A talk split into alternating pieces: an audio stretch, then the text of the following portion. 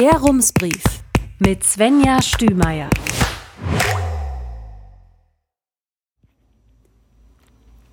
Münster, 10. Oktober 2023.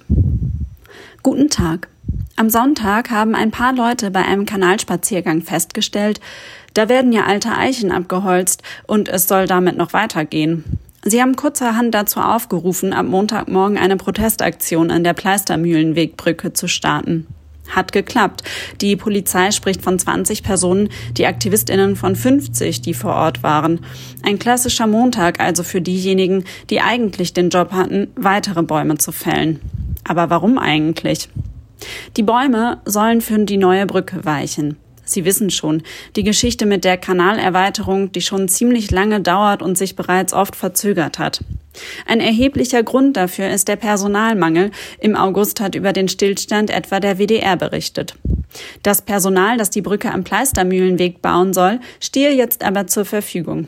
Baubeginn ist für Sommer 2024 geplant teilt uns eine Sprecherin der zuständigen Behörde mit, des Wasserstraßen- und Schifffahrtsamtes Westdeutsche Kanäle am Standort Rheine oder einfach kurz WSA. Der Plan ist, den Kanal breiter zu machen. An dieser Stelle sollen etwa 30 Meter dazukommen. Grund dafür, größere Schiffe sollen unter der Brücke hindurchpassen und auch aneinander vorbeifahren können. Heute Vormittag hockten wieder einige Menschen auf den gefällten Bäumen. Die Versammlung ist für die nächsten zwei Wochen angemeldet, jeweils von 8 Uhr morgens bis 6 Uhr abends. Gleich nebenan, da wo noch Bäume stehen, sind ein paar Leute ziemlich weit nach oben geklettert und liegen dort in ihren Hängematten. Die Menschen sind aus unterschiedlichen Gruppen gekommen. Zum einen habe sich die Klimagerechtigkeitsbewegung rund um die Proteste in Lützerath viel stärker vernetzt, sodass Informationen jetzt viel schneller und breiter verteilt werden. Das ist der Eindruck eines Menschen vor Ort. Zum anderen ist die Diskussion nicht neu. Mechthild Könemann etwa setzt sich schon seit Jahren gegen den Kanalausbau ein. Sie ist Anwohnerin und berichtet, dass viele in der Nachbarschaft damit nicht zufrieden seien. Einige Leute haben geweint, als sie die gefällten Bäume gesehen haben, sagt sie. Für die Menschen in der Nachbarschaft hat das schließlich eine sehr konkrete Auswirkung. Sie verlieren einen Naherholungsort. Einige erzählen zum Beispiel, dass man dort ganz wunderbar die Hängematte aufhängen konnte. Sie haben aber auch grundsätzlich das Gefühl, dass der Ausbau intransparent abläuft. Sie wollen Öffentlichkeit schaffen für ihre größeren Fragen.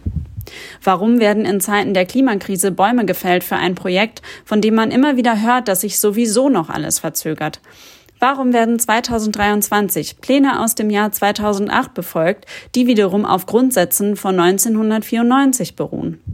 Warum soll Natur für Wirtschaftswachstum weichen und für Transporte von Materialien wie Kohle, wenn doch eigentlich die Energiewende bevorstehen soll? Warum der ganze Aufriss für ein paar Schiffe? Laut WDR fahren momentan im Schnitt anderthalb große Schiffe am Tag durch Münster. 2030 sollen es drei sein. Reicht da nicht ein Ampelsystem, sodass sie im Zweifel warten, um nicht miteinander zu kollidieren? Das ist hier ja keine Autobahn, sagt eine Person aus der Gruppe. Genau diesen Vergleich zieht Ulrich Wieching aber tatsächlich. Er leitet das WSA. Vom Charakter her ist der Kanal wie eine Bundesautobahn, sagt er soll heißen, der Kanal ist wichtig für das gesamte Kanalnetz in Deutschland. Das wiederum wird bemessen auf eine bestimmte Schiffsgröße.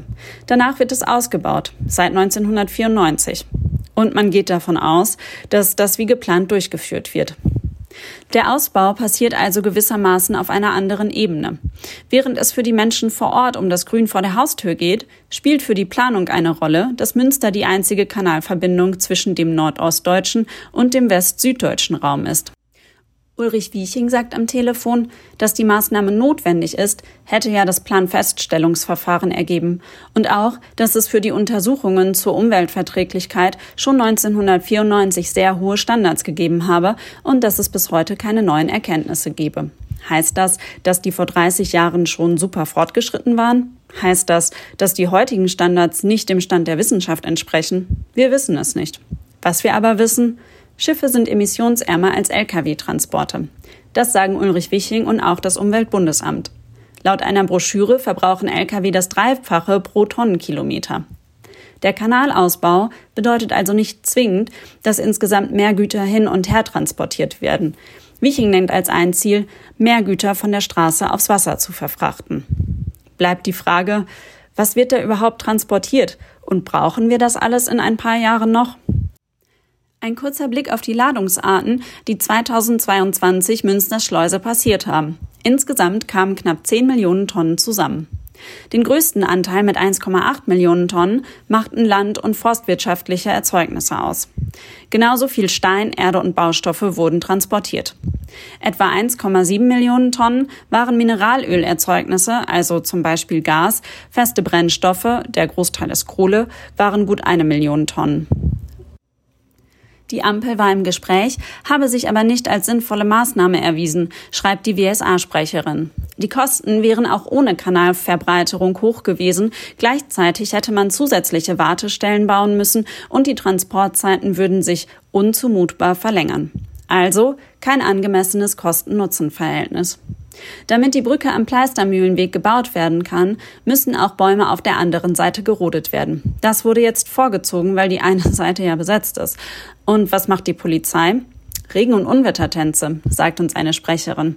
Also, solange es keine weiteren Beeinträchtigungen gibt, sehe man keinen Grund, etwas gegen die angemeldete Versammlung zu unternehmen. Eine Enttäuschung? Nein, nicht wirklich. Heute Vormittag geht niemand davon aus, die Rodung tatsächlich zu verhindern. Aber wenn man bei unnötigen Projekten vorher eine Woche Stress macht, führt das vielleicht dazu, dass es in Zukunft einen besseren Austausch im Vorfeld gibt, sagt eine Person vor Ort. Herzliche Grüße, Svenja Stümeier. Rums, neuer Journalismus für Münster. Jetzt abonnieren. rums.ms